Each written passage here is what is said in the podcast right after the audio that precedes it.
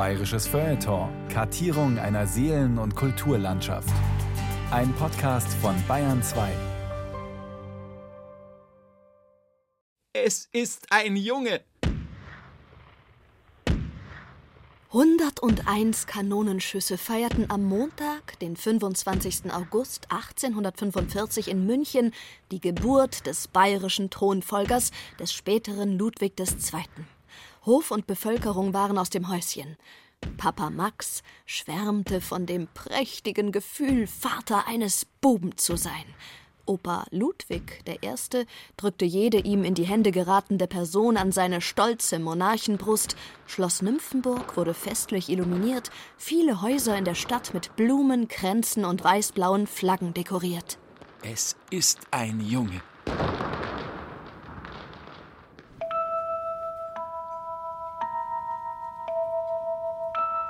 Die Zeiten ändern sich. Heute, nach 16 Jahren Bundeskanzlerin Merkel, drei deutschen Verteidigungsministerinnen und einer bayerischen Landwirtschaftsministerin aus Bayerisch-Gmein, gibt es Erfreulicheres als die Geburt eines Sohnes. Zum Beispiel die Geburt einer Tochter. Alle wollen heute Töchter. Töchter schreien als Babys weniger und werden seltener krank, geben später weniger Widerworte, sind schulisch meist erfolgreicher. Sie besitzen mehr emotionale Intelligenz, ernähren sich gesünder, wollen nicht ihre Väter umbringen und ihre Mütter heiraten, sondern kümmern sich auch als Erwachsene noch um ihre langsam dement werdenden Oldies. Töchtern gehört alles. Die Zukunft, eine geschlechtergerechte Sprache und die feministische Moral. Der heimliche Wunsch vieler werdender Eltern lautet denn auch klipp und klar: Bitte, bitte ein Hirn und kein Zipfel. Alle wollen heute Töchter. Alle reden über Töchter. Sowie über alleinerziehende Mütter, die ihre Töchter gegen alle Widrigkeiten patriarchaler Nachtretereien zu energischen, gerechte Entlohnung einfordernden AngestelltInnen erziehen. Wir nicht. Unser Thema lautet Väter und Söhne oder Söhne und Väter oder Hauptsache gesund von Thomas Kernert. Worum genau es geht, wenn es um Väter und Söhne geht, weiß eigentlich niemand so genau. Um eine Beziehung, eine Abhängigkeit, einen Kampf, eine Tragödie, eine Komödie, eine Soap Opera, eine Rache, eine Wiedergutmachung, einen Waffenstillstand? Oder geht es um alles zusammen und somit um ein Puzzle mit zu vielen Teilen, als dass sich daraus ein sinnfälliges Bild ergebe, Immerhin, man bzw. die Statistik weiß, ohne Väter geht's nicht. Nicht nur rein biologisch nicht, sondern meist auch danach nicht. Vaterlos aufwachsende Söhne haben von Beginn an die schlechteren Karten, weil eine angeblich nur schwer zu schließende Lücke in ihrer individuellen Psychogenese. Mindestens zwei Drittel aller männlichen Patienten in deutschen Suchtkliniken wuchsen durchgehend oder zeitweilig ohne leiblichen Vater auf. In den USA sollen ca. 85 Prozent der inhaftierten männlichen Straftäter aus vaterlosen Verhältnissen stammen. Was im Umkehrschluss selbstverständlich nicht heißen soll, dass alle ganz oder partiell vaterlos aufgewachsenen Männer potenzielle Soziopathen sein müssen. Nehmen wir John Lennon und Steve Jobs, zwei Heroen der Popkultur. Beide mussten auf eine Erziehung durch ihre leiblichen Väter verzichten. John, weil sein Erzeuger als Matrose häufig auf den Weltmeeren unterwegs war und sich später von seiner Frau Julia trennte, Steve, weil er von seinen leiblichen Eltern nach der Geburt zur Adoption freigegeben wurde und, nach einigem Hin und Her, von dem Ehepaar Paul und Clara Jobs aufgenommen wurde. Richtig ist, dass beide schulisch negativ auffielen. John, weil er seine Lehrer parodierte, Steve, weil er sich als Hochbegabter die ersten Jahre furchtbar langweilte. Richtig ist des Weiteren, dass beide lange nicht zum Friseur gingen, mit LSD experimentierten und in Indien auf mentale Entdeckungsreise gingen. Gleichwohl trugen beide das ihre zum allgemeinen Fortschritt der Menschheit bei. Die väterliche Lücke in ihrer mentalen und emotionalen Entwicklung ließ ihre Biografien also nicht entgleisen. Ganz im Gegenteil. Hätte John Lennon jemals eine so sanfte Hymne wie Imagine schreiben können, wenn er als Minderjähriger mehr oder minder schutzlos den ruppigen Weisheiten eines Seebären ausgesetzt gewesen wäre? Hätte Steve Jobs mit einem leiblichen Übervater jemals etwas so Verrücktes wie einen PC, einen Personal Computer, einen Minicomputer für den individuellen Privatgebrauch auf den Markt bringen können? Sind am Ende gar Nicht-Väter die besseren Väter, weil sie ihre Söhne freier und respektloser denken lassen? Der Psychologe, die Psychologin warnen vor unrealistischen Männerbildern und fallischen Leitbildern. Für von Vätern behütete, von Vätern begleitete, von Vätern normalisierte Durchschnittssöhne besitzen sie meist nur wenig Attraktivität. Sehr wohl aber für vaterlose und damit angeblich orientierungslose Jugendliche. Wer seinen Vater nie in zweifelhaften Situationen oder Positionen gesehen hat, kann trotz allgegenwärtigem Male-Bashing schnell dem Irrglauben erliegen, Männer seien vornehmlich auf der Welt, um Popstars, Multimilliardäre, Fußballgötter oder, wenn gar nichts anderes mehr hilft, chauvinistische Riesenarschlöcher zu werden.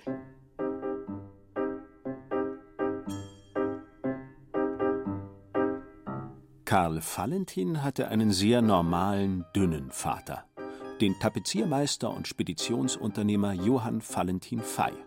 Dieser starb 1902. 1922 entstand die Textvorlage zu dem gut 20-minütigen Kurzfilm Der Firmling aus dem Jahr 1934, eine, wie es im Vorspann heißt, tolle Groteske zum Lachen und Nachdenken. Vater und Sohn in Gestalt von Karl Valentin und Liesel Karlstadt betreten, Hand in Hand, ein Lokal. Der bereits angetrunkene Vater nuckelt am Rest einer Zigarre, der Sohn im dunklen Anzug hält eine Firmkerze in der linken Hand. Die Tonnet Kaffeehausstühle und weißen Stofftischdecken signalisieren Achtung, gut bürgerlich vornehmes Ambiente. Der Zuschauer ahnt, hier geht gleich etwas schief. Und so kommt es. Die beiden nähern sich einem freien Tisch, stoßen dabei erst die Stühle, dann den Tisch um und verheddern sich beim Wiederaufbau in einen slapstickartigen Tanz mit dem widerspenstigen Mobiliar. Das Besondere jedoch, das Ganze geschieht fast geräuschlos. Vater und Sohn wissen, was sie zu tun haben. So ungeschickt sie sich benehmen, so geschickt gehen sie damit um. Man begreift, dieser Vater könnte nie ein IKEA-Regal aufbauen und dieser Sohn wird nie ein helles Licht werden. Doch zusammen schaffen sie es schließlich, Stühle, Tisch und Tischtuch wieder in die richtige Position zu bringen und sich niederzulassen. Vater und Sohn bilden eine natürliche Einheit, die in kritischen Situationen krisenfest agiert. Es erscheint der Kellner weiß livriert und mit vornehmem Gehabe, servil und gleichzeitig dominant. Der Dritte im Spiel, die Macht von außen. Der Sohn, Bebbal genannt, kichert. Der Vater bestellt Bier und Brot. Der Kellner weist darauf hin, dass es in diesem Lokal nur Wein gebe und bringt die Weinkarte. Der Sohn will einen Emmentaler. Der Vater sucht auf der Weinkarte, findet dort nur einen Affentaler und liefert sich mit dem Kellner ein Wortgefecht über Emmentaler, Affentaler und Käse in Flaschen. Der Sohn kichert. Der Vater genießt seine Scherze mit dem Kellner und die Komplizenschaft mit seinem Sohn. Am Tag der Firmung, im katholischen Ritus eine Art Übergangsweihe vom getauften Kind zum Vollbürger im Reich Christi, bemüht er sich im kichernden Sohn einen kleinen Erwachsenen, einen werdenden Mann, einen künftigen Kumpan zu sehen. Er bestellt beim Kellner eine Zigarre für den Buben und für sich eine ganze Flasche Schnaps. Er singt mit ihm Lieder über die Jugendzeit. Er brüstet sich langatmig vor dem Kellner und einem unbeteiligten Gästepaar mit seinen erfolgreichen Bemühungen um einen passenden Firmanzug für seinen Sohn. Er prostet Beppal zu, der kichert und immer wieder sagt: Ach, heit ist zünftig. Dass dem Vater die Erwachseneninitiation seines Sohnes nicht ganz fachgerecht gelingen will, signalisieren wiederholte Rückfälle in ein autoritäres Rollenverhalten. Der Sohn kichert und plötzlich kassiert er, wie aus dem Nichts heraus, vom Vater eine Watsche. Der Vater verletzt sich mit einem Zahnstocher an der Nase und schubst den Sohn samt Stuhl um, ohne dass dieser etwas dafür konnte. Wiederholt bezeichnet er ihn als Sau dumm, als Off, als Hundling Anfangs kichert der Sohn nur hilflos und sagt: Ach, heit ist zünftig. Doch schließlich gibt er Widerworte, beschwert sich über die ungerechte Behandlung des immer betrunkener werdenden Vaters. Die Komplizenschaft zwischen Vater und Sohn bröckelt, gerät tatsächlich mehr und mehr zu der im Vorspann angekündigten tollen Groteske, zu einem Gegeneinander im Miteinander, zu einem zornigen Flehen um die Zuneigung des Sohnes und einem kichernden Protest gegen den Vater. Bis der Sohn aufgrund seines Zigarrengenusses auf die Toilette enteilt, während der Vater sturzbesoffen vom Stuhl kippt. Die Lage eskaliert. Der Kellner, jetzt nur noch die weiß livrierte Ordnungsmacht repräsentierend, verweist die beiden des Lokals. Wie Aeneas einst seinen Vater Huckepack aus dem brennenden Troja rettete, so schleppt der Sohn seinen Vater ohne zu zahlen aus dem derangierten Weinlokal. Und die Moral von der Geschichte? Fast wie im richtigen Leben. Dietramszell Otterfing. Ein Unternehmer aus Otterfing, 53, hat am Samstag in einem Gasthaus in Dietramszell seinem Sohn eine Watschen verpasst und dann vor der Polizei reißaus genommen. Laut Geretsrieder Polizei eskalierte der familiäre Konflikt gegen 21.30 Uhr bei einer Feier des Sohns. Der Senior schlug den 27-Jährigen so stark, dass dem die Nase blutete. Als die Polizei eintraf, war der Vater geflohen. Der Sohn wollte daraus keine große Sache machen. Wenn der Vater mit dem Sohne, geht's nie ohne. Fakt ist, kein Vater kann sich seinen Sohn, kein Sohn kann sich seinen Vater, keiner von beiden kann sich seine Hassliebe zum jeweils anderen aussuchen. Das einzig Positive bei Valentin, statt Nasenbluten und Polizei müssen sich am Ende beide, die väterliche Autorität und die jugendliche Rebellion, nur übergeben. Das macht sie sehr gleich. Dichter, Filmemacher, bayerischer Chefchaot und selbst ein vaterloser Geselle, Herbert Achternbusch, bezeichnete Valentins Der Firmling einst als den besten deutschen Film.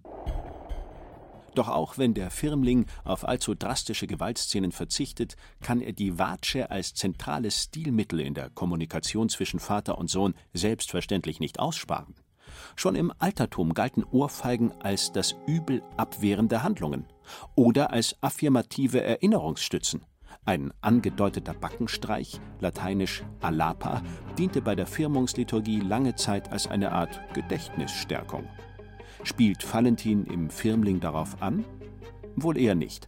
Denn bis weit ins 20. Jahrhundert hinein und auch darüber hinaus galt und gilt die Watsche vor allem im pädagogischen Bereich als schnell wirksames disziplinarisches Wundermittel, neudeutsch Parent Hack genannt. Glaubt man einer Umfrage des Münchner Marktforschungsinstituts Kantar, so stimmten noch im Jahr 2021 in Worten 2021 36,9 Prozent der Befragten der Redewendung Eine Watschen hat noch keinem Kind geschadet zu, 38,1 Prozent der Frauen und 50,3 Prozent bei den Männern. Einer Redewendung zuzustimmen ist zwar noch keine Tätlichkeit, zeigt aber die noch immer hohe latente Bereitschaft dazu, vor allem im innerfamiliären Diskurs und da wiederum vorzugsweise bei den diversen Unstimmigkeiten zwischen den männlichen Mitgliedern der Sippschaft. Vater und Sohn sind stramme Kerle, da kann's schon mal zu intensiven Körperkontakten kommen. Freche Worte und trotzige Mienen laden offensiv dazu ein. Wie heißt es bei dem Humoristen und einstmals beliebtesten deutschen Erziehungsberater Wilhelm Busch? Hier strotzt die Backe voller Saft. Da hängt die Hand, gefüllt mit Kraft. Die Kraft infolge der Erregung verwandelt sich in Schwungbewegung. Bewegung, die in schnellem Blitze zur Backe eilt, wird hier zur Hitze. Die Hitze aber durch Entzündung der Nerven brennt als Schmerzempfindung bis in den tiefsten Seelenkern. Und dies Gefühl hat keiner gern. Zum Trost lässt der bayerische Humorist Gerhard Polt in seinem Sketch Rumtumtum einen um die musikalische Ausbildung seines Sohnes Vespasian zutiefst besorgten und deshalb händisch intervenierenden Vater die ewig goldenen Worte sprechen. Später sind sie ihm dankbar. Diese Dankbarkeit brennt in vielen Seelenkernen und wird deshalb nach wie vor gerne an künftige Generationen weitergegeben. Generativität heißt das entsprechende Fachwort und benennt die fundamentale Bereitschaft der jeweiligen Elterngeneration, sich für und vorsorglich um die nächste Generation zu kümmern. Generativität und generative Kontinuität spielen vor allem im Stammbaum fixierten Adel eine gewichtige Rolle. Je mehr diese Kontinuität zudem agnatisch, sprich auf männliche Blutsverwandtschaft hin ausgerichtet ist, desto mehr Gewicht erhält die Beziehung zwischen Vater und Sohn. Das bayerische Königshaus fürchtete sich vor Frauen und deren riesigen doppelten X-Chromosomen und vertraute deshalb mehr dem wesentlich kleineren Y-Chromosom, weshalb einst nur Söhne Könige werden konnten. Und diese hatten es schwer, verdammt schwer. Was Väter und Söhne können, nämlich sich schlecht verstehen, können Könige und Kronprinzen, wie es scheint, fast noch besser und natürlich sehr viel exklusiver und eleganter. Max I. Joseph, Bayerns erster König von Napoleons Gnaden und sein Filius Ludwig I. machten es eindrucksvoll vor. Weder persönlich noch politisch waren sich die beiden grün. Der Kronprinz konnte seines Vaters zweite Frau, Friederike Caroline von Baden, Bayerns erste Königin, genauso wenig leiden wie seines Vaters frankophile Gesinnung und Politik. Um unschönen Debatten aus dem Weg zu gehen, sorgte Vater Max Joseph, im Grunde ein urgemütlicher Geist, dafür, dass sein Sohn München so gut es ging nur von außen zu sehen bekam. Bis zu Max Josephs Tod war Ludwig im Elternhaus eine Art persona non grata, musste in Innsbruck, Salzburg, Würzburg und Aschaffenburg residieren. Diese Abwesenheit von München behielt er später auch als König und Vater die meiste Zeit bei. Ludwig I. war ein blaublütiger Herumtreiber, wobei es ihn immer wieder magisch nach Italien zog. Seine Kinder, insgesamt neun, lernten ihn vornehmlich als abwesenden Vater kennen und litten darunter. In einem Brief an ihren Mann Ludwig berichtete die Königin Therese von Bayern über den kleinen Thronprinzen Max. Max spricht oft und viel von seinem Vater und reitet jetzt täglich im gestreckten Galopp auf seinem Stockpferd – Gestern sagte er mit wahrhaft rührender Stimme Bitte, bitte zum Vater reisen. Vater Ludwig pflegte sein lyrisches Dichtergemüt im Land der blühenden und glühenden Südfrüchte lieber solo und überließ die Erziehung seines Ältesten wechselnden Hoflehrern, vornehmlich Militärs und Geistlichen, die allein er aussuchte.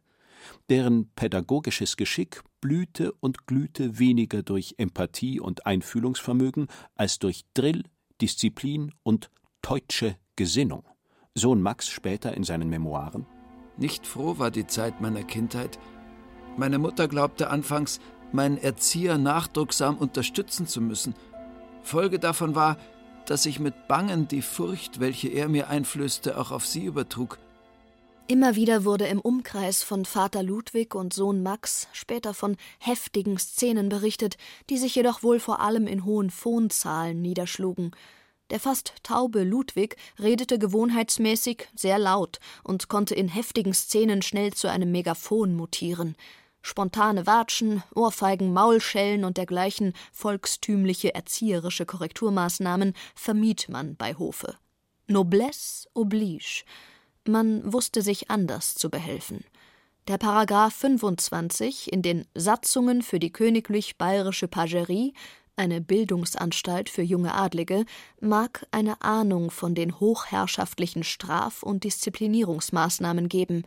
Dort heißt es unter anderem Die Strafen bei Vergehungsfällen der königlichen Edelknaben sind folgende.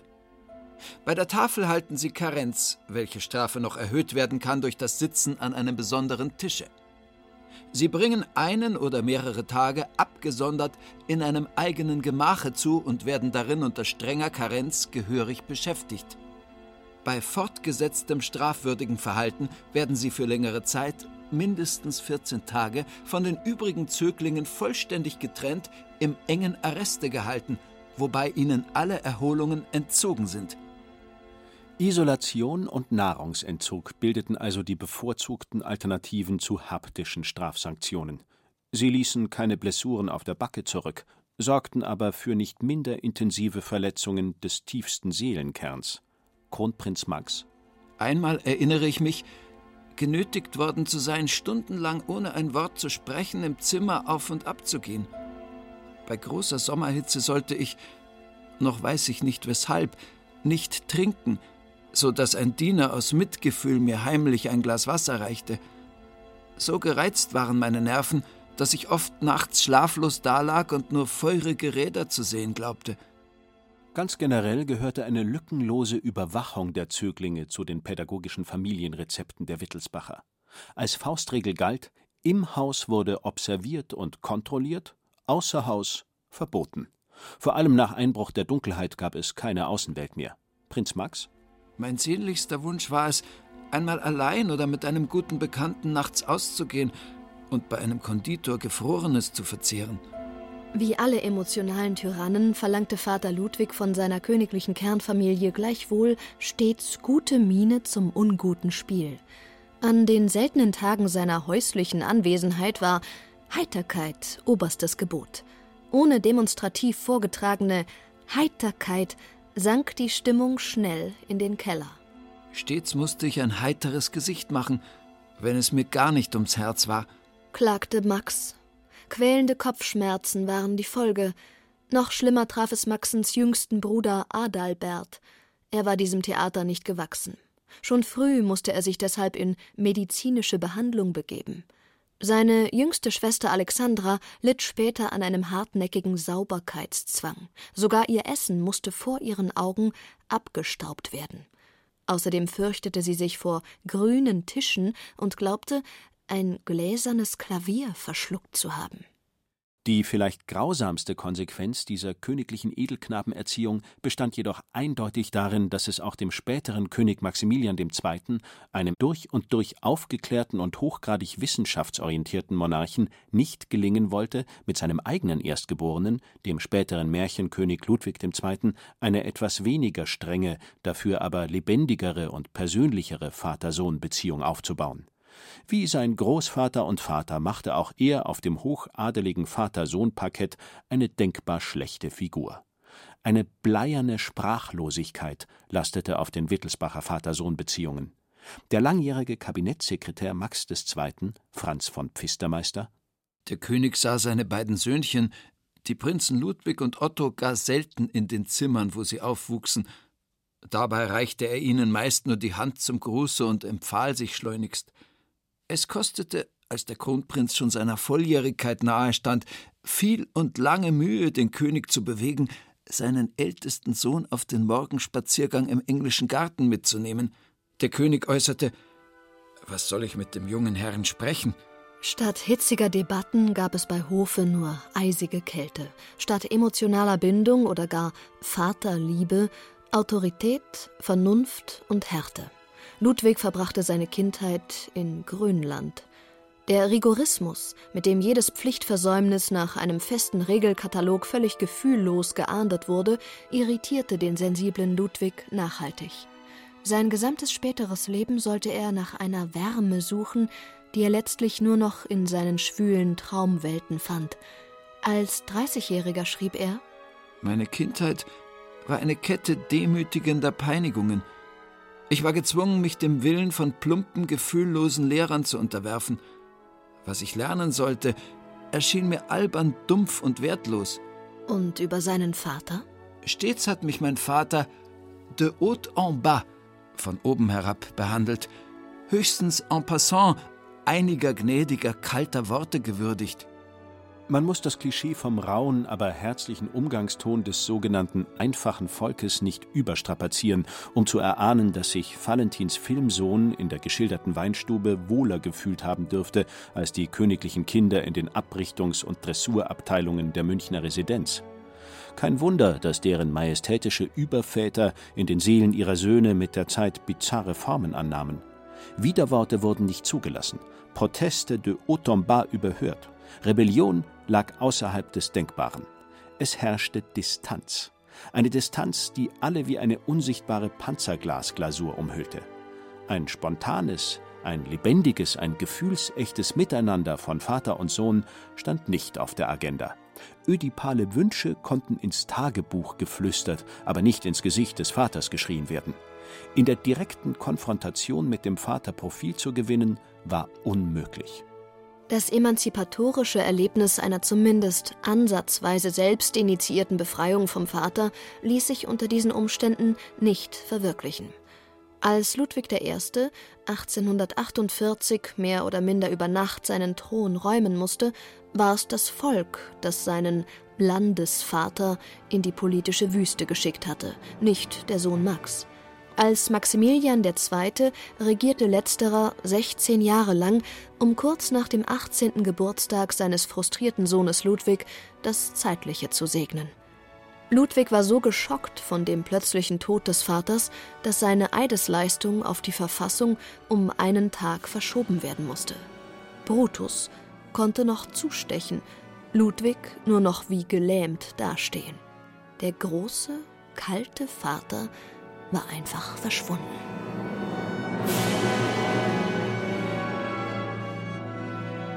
Der verschwundene, der abwesende, der nur noch am Rande anwesende Vater sorgte freilich nicht nur in blaublütigen Kreisen für Phantomschmerzen.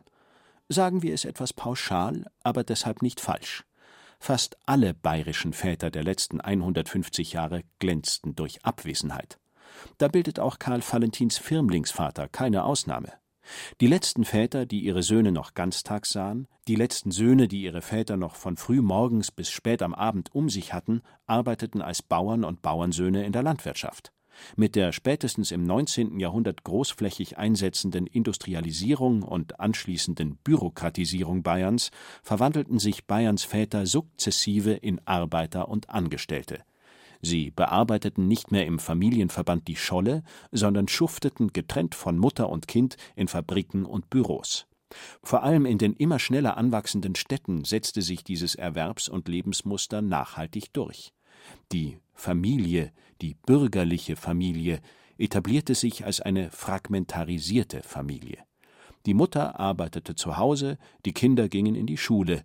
Die allgemeine Schulpflicht wurde in Bayern bereits 1802 eingeführt. Und die Väter? Kamen am Abend fix und fertig zur Haustür herein.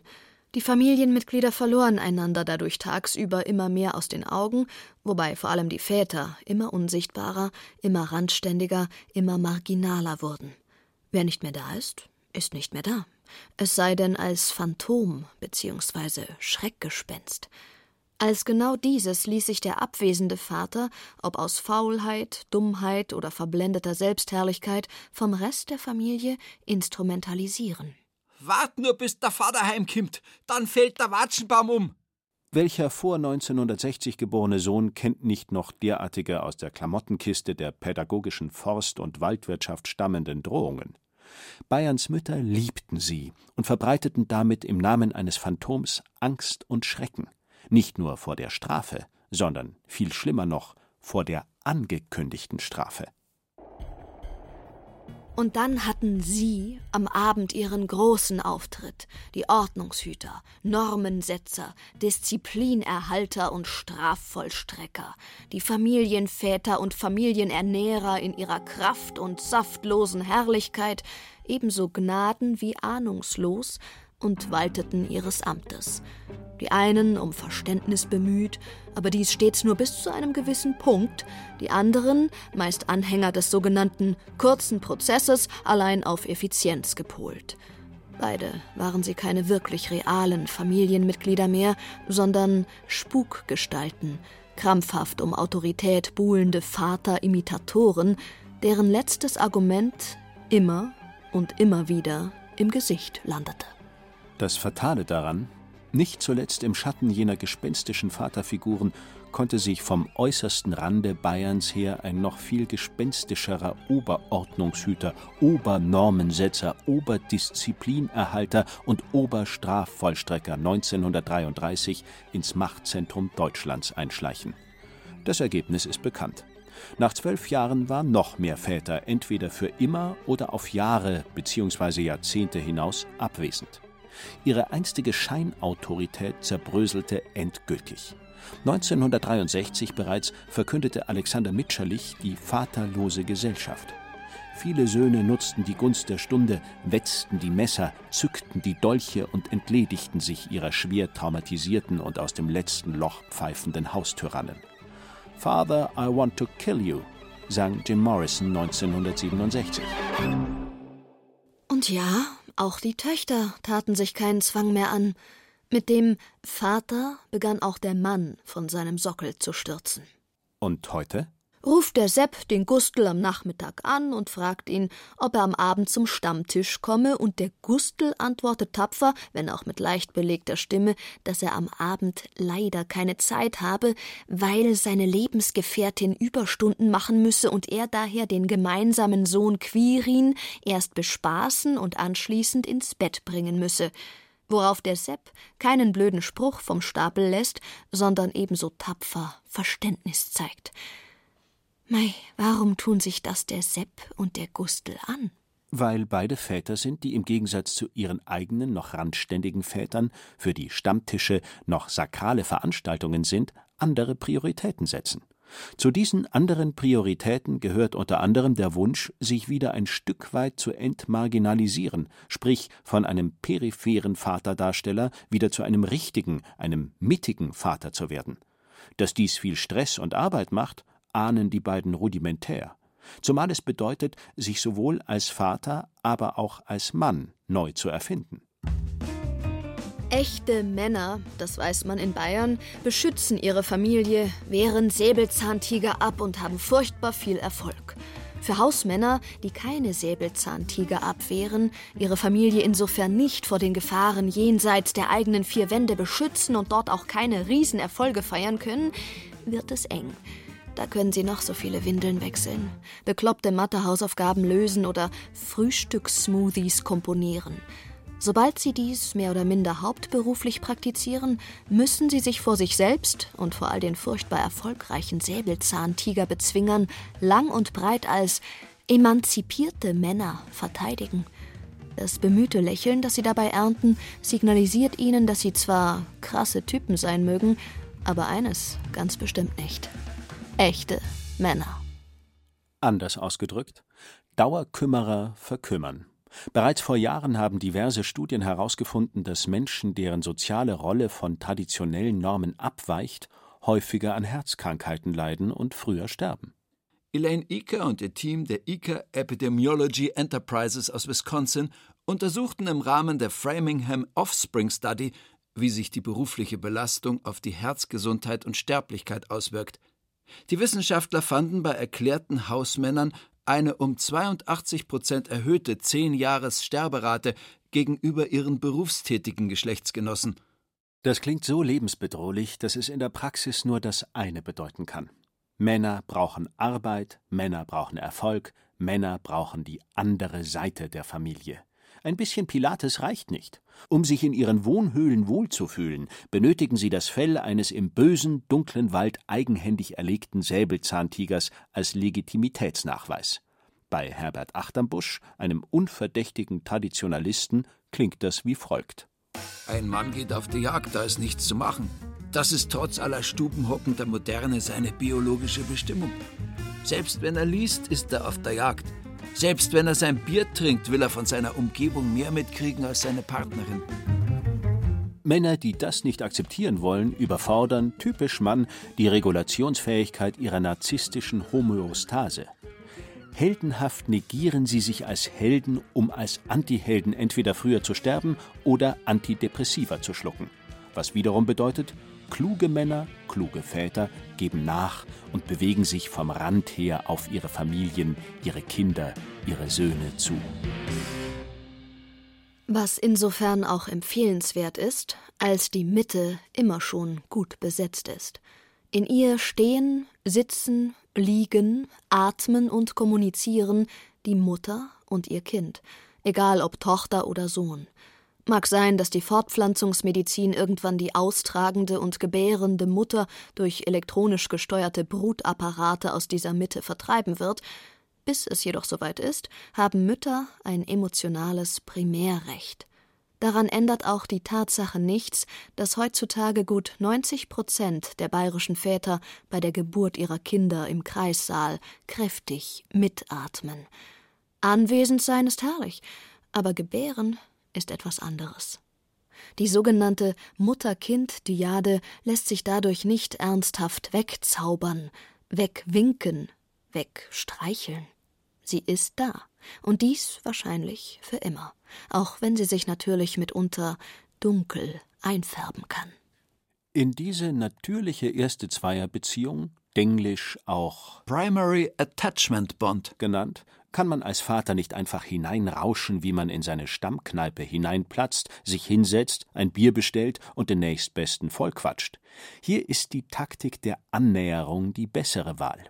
Laut Bindungstheorie ist der Vater im Regelfall eine Achtung Secondary Attachment Figure. Er ist zweite Wahl. Das klingt herb, soll aber nicht bedeuten, dass er qualitativ schlechter sei, sondern lediglich, dass seine Bindung eine andere, eine zweite ist. Und das ist sie auch, denn er ist ja der Vater und nicht die Mutter. Im Gegensatz zur Mutter muss er so etwas wie eine biologische Distanz überwinden. Er kann dem Säugling nie die Brust geben, ihm dafür aber in vollendeter Zärtlichkeit das Fläschchen halten und damit seine Haltung zeigen. Er kann ihm später mit stoisch-buddhistischer Geduld den Löffel reichen, auch wenn die Küchenwände anschließend aussehen wie der Lepanto-Zyklus von Cy Twombly in der Münchner Sammlung Brandhorst. Und wenn er danach noch immer an die grundsätzliche Lernfähigkeit seiner Nachkommenschaft glaubt, kann er ihr sogar ganz vorsichtig und bitte nicht überstürzt Tischmanieren beibringen, Erfahrungsgemäß dauert dies im Zeitalter der To-Go-Ernährung und des Fingerfood länger als die schulische Alphabetisierung und kann jederzeit in anstrengende, weil endlose Debatten über Sinn und Nutzen des mitteleuropäischen Zivilisationsprozesses ausufern. Ein mutiger Vater traut sich das zu, auch wenn er mit tausend Niederlagen rechnen muss. Stichwort Anderssein. In Bayern alles andere als leicht, weil eh schon immer anders. So selbstgefällig patriarchal sich die bayerische Berufswelt in weiten Teilen bis heute präsentiert, der familiäre Innenraum war und ist demgegenüber meist überraschend stark feminisiert. Sprich, zu Hause hängen bunte Vorhänge, zu Hause hat die Frau das Sagen. Früher als Heim und Herd behütende und bewahrende Powerfrau im Dirndl, heute als Leggings tragende Hausherrin. Die Domina kommt von Domus, Heim und Haus. In der Weihnachtskrippe, dem traditionellen katholischen Urraum des familiären schlechthin, ist es die heilige Jungfrau, die die Szene beherrscht. Sie beugt sich über die Krippe, sie behütet das Jesuskind, während der Vater, der Sepp, stumm und dumm bei Ochs und Esel steht. Eine klassische innerfamiliäre Macht zuteilende Rollenzuschreibung im Sinne der Gender Studies. Einer Konfrontation mit dieser Kind und Krippe Heim und Herd bewahrenden und beschützenden Domina Maria ging der Vater früher geflissentlich aus dem Weg. Raum einnehmen sei typisch männlich, heißt es gerne und oft. Eine zumindest im Privaten bisweilen extrem überschätzte Zustandsbeschreibung der männlichen Psyche.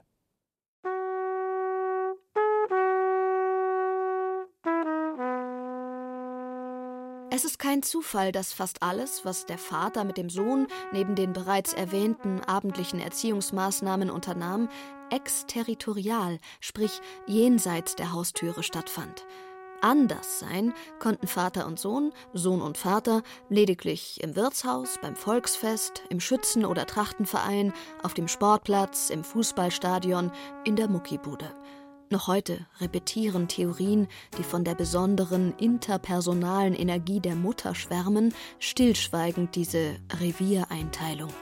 Ihnen zufolge ist die Mutter ein zentripedaler Faktor, der sich um das familiäre Innere bemühe, wohingegen die Energien des Vaters vom Zentrum weg, also zentrifugal, der Außenwelt zustreben. Dazu kann man nur sagen, Väter, die nicht ständig mit Ochs und Esel Umgang pflegen wollen, sollten sich mit diesem außerhäuslichen Vater-Sohn-Anderssein nicht allzu bereitwillig arrangieren. So zünftig ein Wiesenbesuch mit dem Sohnemann sein kann, permanent wiederholt mutiert er irgendwann zu einem sinnfreien Leerlauf, geschaffen, um an langen, unbequemen Biertischen blöd dazusitzen, im Rhythmus ohrenbetäubender Blasmusik Tuschs die Krüge zu heben und Gerstensaft in sich hineinzuschütten. Was ist das anderes als eine Viehtränke für Zweibeiner? Der Vater, der mittiger werden will, der tatsächlich mehr Mitte gewinnen will, ist insofern gut beraten, sich etwas intensiver in die andere Richtung zu bewegen, sich auf breiter Front intensiver in die innerfamiliäre Mutter-Kind-Diade einzumischen und sie zu einer Triade, zu einer Dreierbeziehung zu öffnen auch wenn das Verbum einmischen ein wenig übergriffig klingt, ist es insofern eine nicht unpassende Vokabel, als sich ein homogenes Gemisch nicht auf bestimmte Bereiche beschränken lässt, sondern alle Komponenten wechselseitig durchdringt. Statt klassische Vater-Sohn-Reservate zu definieren, sind in einer triadischen Mischung alle Lebensbereiche sowohl an Wochenenden als auch werktags immer für alle und somit auch für Vater-Sohn-Geschichten offen. Wenn der Vater mit dem Sohne, geht's nie ohne. Wenn der Vater mit dem Sohn zum Saufen geht, wiederholt sich Karl Valentins Firmling-Film aus dem Jahre 1934 zum n plus x-ten Mal.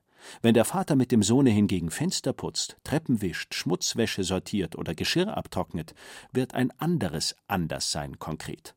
Ohne der sogenannten Feminisierung der Vaterschaft allzu strebhaft das Wort zu reden, traut sich hier der Vater in Bereiche vor, die per se keinen großen Unterhaltungswert besitzen und deshalb auch keine billigen Vater-Sohn-Selbstläufer sind.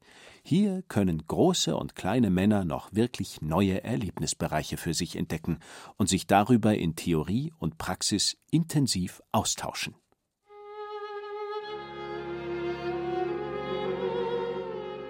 Angeblich beträgt die Zahl der im Haushalt mithelfenden Männer in Deutschland derzeit rund 29 Prozent, wohingegen der Anteil der Frauen bei 72 Prozent liegt. Deutschland erreicht damit europaweit untere Durchschnittswerte. In Schweden engagieren sich 56 Prozent der Männer, in Griechenland lediglich 16. Ob das so stimmt oder ob schwedische Männer den Begriff Hausarbeit nur etwas großzügiger interpretieren als Griechen, mag dahingestellt sein. Was sagen Statistiken? Was vertuschen sie? Doch wie dem auch sei, wenn es richtig ist, dass die Rolle der Väter als Störenfriede der ursprünglichen Mutter-Kind-Blase ab einem gewissen Zeitpunkt durchaus entwicklungsfördernd ist, dann könnte es nicht schaden, wenn sich diese Störung etwas intensiver auf das Zentrum der Familie konzentrierte dorthin, wo nur lächerliche 29 Prozent des deutschen männlichen Geschlechts ihr Unwesen treiben. Dass es dabei mitunter zu Kollateralschäden kommen kann, darf nicht ausschließlich aufs Konto männlicher Grobmotorik verbucht werden. Vater und Sohn müssen anders sein dürfen.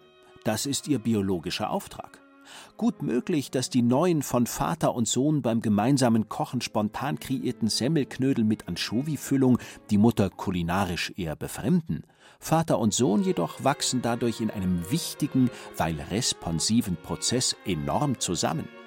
Beide profitieren in ihrer je eigenen Lebensphase, der Vater als Vater, der Sohn als Sohn und beide gemeinsam als konspirativ kreatives Vater-Sohn-Traumduo an Nähe und Wärme bei den Wittelsbachern, die niemals miteinander Anchovy-Knödel kochten, sträflich ausgeblendet, wird es dann nicht mangeln. Und noch etwas. Da Väter gerne dozieren und ihren Söhnen die Welt zu erklären lieben, werden sie sie dabei sicherlich auch mit vielen bislang unbekannten Vokabeln konfrontieren bzw. kontaminieren, was deren Sprachentwicklung nur zuträglich sein kann. Väterliches Sprachverhalten, so die neueste Forschung, ist wesentlich einflussreicher, als es der Terminus Muttersprache bislang vermuten ließ. Vor allem Endlossätze sind Vatersätze. Und die Mutter? Ohne sie geht selbstverständlich gar nichts. Alte Analytikerweisheit. Jede Vater-Sohn-Beziehung besteht immer aus mindestens drei Personen. Der Mutter obliegt im Regelfall das sogenannte Maternal Gatekeeping, Sie ist die Pförtnerin am emotionalen Eingangstor zum Kind. Besitzt sie eine nur geringe Triangulierungskompetenz, sei es, weil sie ihren Sohn als narzisstisches Selbstobjekt für sich alleine beansprucht, sei es, weil sie den Kindsvater als toxischen Störenfried ablehnt, sei es, weil sie generell keine Störungen in welcher Form auch immer akzeptiert, wird's für jeden Vater schwer. Der Horror sind perfekte Mütter.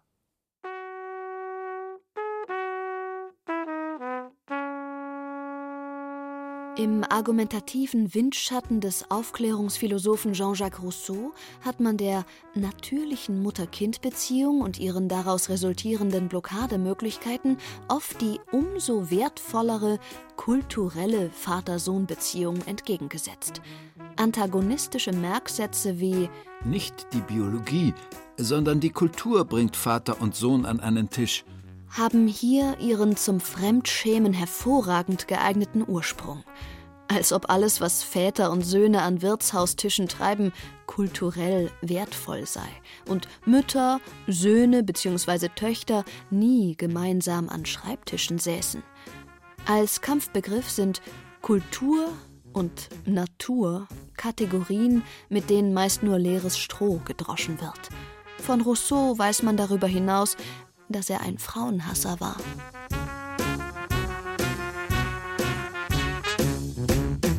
Auf den ersten Blick ebenfalls ein bisschen lächerlich mutet das zwischen Natur und Kultur, Frau und Mann, Wohnzimmer, Couch und Kiez, weich und hart, unscharf hin und her oszillierende Lifestyle-Schlagwort der Metrosexualität an, zusammengesetzt aus Metropolitan, städtisch und heterosexuell.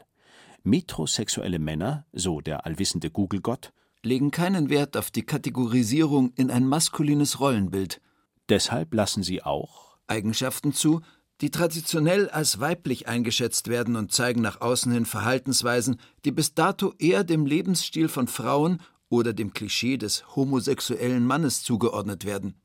Gleichzeitig aber sind sie harte Hunde, gnadenlose Aus-der-Reihe-Tänzer, geniale Einzelkämpfer. Lederjacke und Wickeltasche sind für sie kein Widerspruch. Als Ikone der Metrosexualität galt lange Zeit der englische Fußballspieler David Beckham, bekannt für göttliche Flanken, extravagante Frisuren und über 20 Tattoos auf seiner Epidermis. Darüber hinaus hat er vier Kinder, drei davon männlich. Seine Vater-Sohn-Geschichten gehören seit Jahren zu den Highlights der Yellow Press.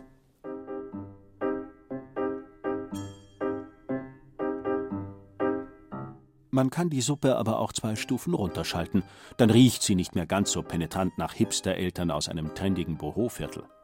Erstens, indem man sie deaktualisiert, zweitens, indem man sie renormalisiert. Metrosexuelle Väter, innerfamiliär aktiv und gleichzeitig auf allen Schlachtfeldern zu Hause, gab es schon lange vor der Premier League. Zum Beispiel bei den alten Griechen. Genauer gesagt im neunten Gesang der Ilias, komponiert im siebten Jahrhundert vor Christus.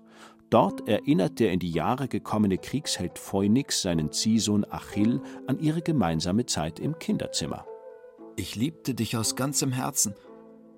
Ohne mich wolltest du auf kein Fest gehen, Du hast dich sogar geweigert, zu Hause auch nur einen Bissen zu essen, wenn ich dich nicht auf meinen Schoß nahm, dir das Fleisch in kleine Stücke schnitt, dich fütterte und den Becher an die Lippen hielt. Wie oft hast du ihn wieder ausgespuckt und mir das Hemd angetränzt? Metrosexueller geht's kaum noch, weshalb man kein englischer Fußballprofi sein muss, aber auch kein altgriechisches Schlachtross. Es reicht ein bayerischer Normalo. Der Bayer tanzt traditionell auf vielen Hochzeiten. Zu Hause ist er in Passau und Peking, in Elgau und LA. Mimikry lautet sein zweiter Vorname. Als Gesamtkunstwerk ist er kaum kategorisierbar. Unter Tag ein stiller Mineralwassertrinker, gibt er am Abend den Gaudi-Burschen an der Schnapstheke. Von Beruf Metzger engagiert er sich in der Freizeit als ehrenamtlicher Guide für Alpaka-Wanderungen mit behinderten Kindern. Mit allen Schmutzwassern reichlich gewaschen, geht er nach dem Pinkeln Hände waschen. Der Bayer kann alles. Ihm steht alles, sogar die kurze Lederhose. Metrosexualität würde ihn prinzipiell nicht groß in Verlegenheit bringen. Nur gerade die Alleskönner und Tausendsassers tendieren gerne zur großen Show. Man kennt sie all die Bühnenväter, die weniger für ihre Söhne spielen als fürs Publikum und das eigene Ego, die ihr Vatersein exzessiv zelebrieren und sich zum Kinderwagen-Bundle mit Babyschale, Tragewanne, Moskitoschutz und Polarsack gleich noch den passenden Familien-SUV mitbestellen. Im Innersten der Familie angekommen, lassen sie sich auf der Autobahn trotzdem nicht von der Überholspur abdrängen. Männer sind Performer und Narzissten. Das ist gut so, und schlecht, immer aber auch ein bisschen nervig. Weshalb ein bisschen Mord nicht schaden kann. Ein bisschen Vatermord. Genauer, ein bisschen Mord an allen allzu eifrig getragenen Vatermasken. Vollzogen von allen Söhnen, die, egal welche Väter sie später einmal selbst sein werden, die Pflicht haben sollten, ihre Väter, so sehr sie sie auch lieben oder hassen oder nichts mit ihnen anzufangen wissen, mindestens einmal symbolisch zu töten. Lange Rede, kurzer Befehl. Burschen, bringt eure Väter um. Wer symbolisch tötet, vergießt selbstverständlich kein Blut. Er versucht nur sein Opfer radikal objektiv, sprich als Objekt, als Ding, als Leiche zu betrachten. Er löst es aus allen subjektiv eingefärbten lebendigen Vater-Sohn-Bindungen heraus und viviseziert es in seinen jeweils objektiven Verstrickungen und Kontexten so gnadenlos grausam wie möglich. Einfach ist das nicht. Es verlangt Mut und ein hohes Maß an Frustrationstoleranz, vor allem wenn der Sohn im Vater plötzlich so verstörende Gestalten wie einen stockbesoffenen Firmlingsvater, einen König von Bayern, einen gedungenen Strafvollstrecker, einen depressiven Hausmann, einen passionierten Säbelzahntigertöter, den marginalisierten Mann einer Gottesmutter, einen Feierabendclown, einen selbstgefälligen Kulturkämpfer oder einen David Beckham zu erkennen glaubt. Andererseits profitieren beide, Söhne und Väter, von dieser schonungslosen Prozedur. Väter sind Stehaufmännchen. Sie überleben jede Tötung. Sie holen jeden Sohn irgendwann irgendwo wieder ein, reanimieren, resubjektivieren im Zweifelsfall sich selbst. Auch wenn sie einst als objektive Vollidioten getötet wurden, besitzen sie im ödipalen Spannungsfeld gute Chancen auf eine zweite Chance. Mark Twain Als ich 14 Jahre alt war, war mein Vater für mich so dumm, dass ich ihn kaum ertragen konnte. Aber als ich 21 wurde, war ich doch erstaunt, wie viel der alte Mann in sieben Jahren dazugelernt hatte. Zwei Dinge sollten am Ende klar geworden sein. Erstens, ohne Väter macht's auch keinen richtigen Spaß. Und zweitens gilt: Väter und Söhne, Söhne und Väter. Hauptsache gesund. Deshalb 101 Kanonenschüsse für alle.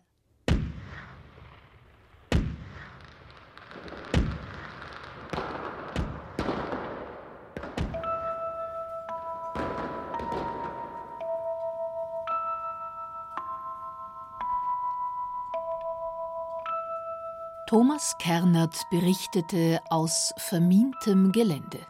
Es sprachen Laura Mehr, Thomas Birnstiel und Burkhard Dabinus. Ton und Technik Susanne Herzig. Regie Thomas Kernert.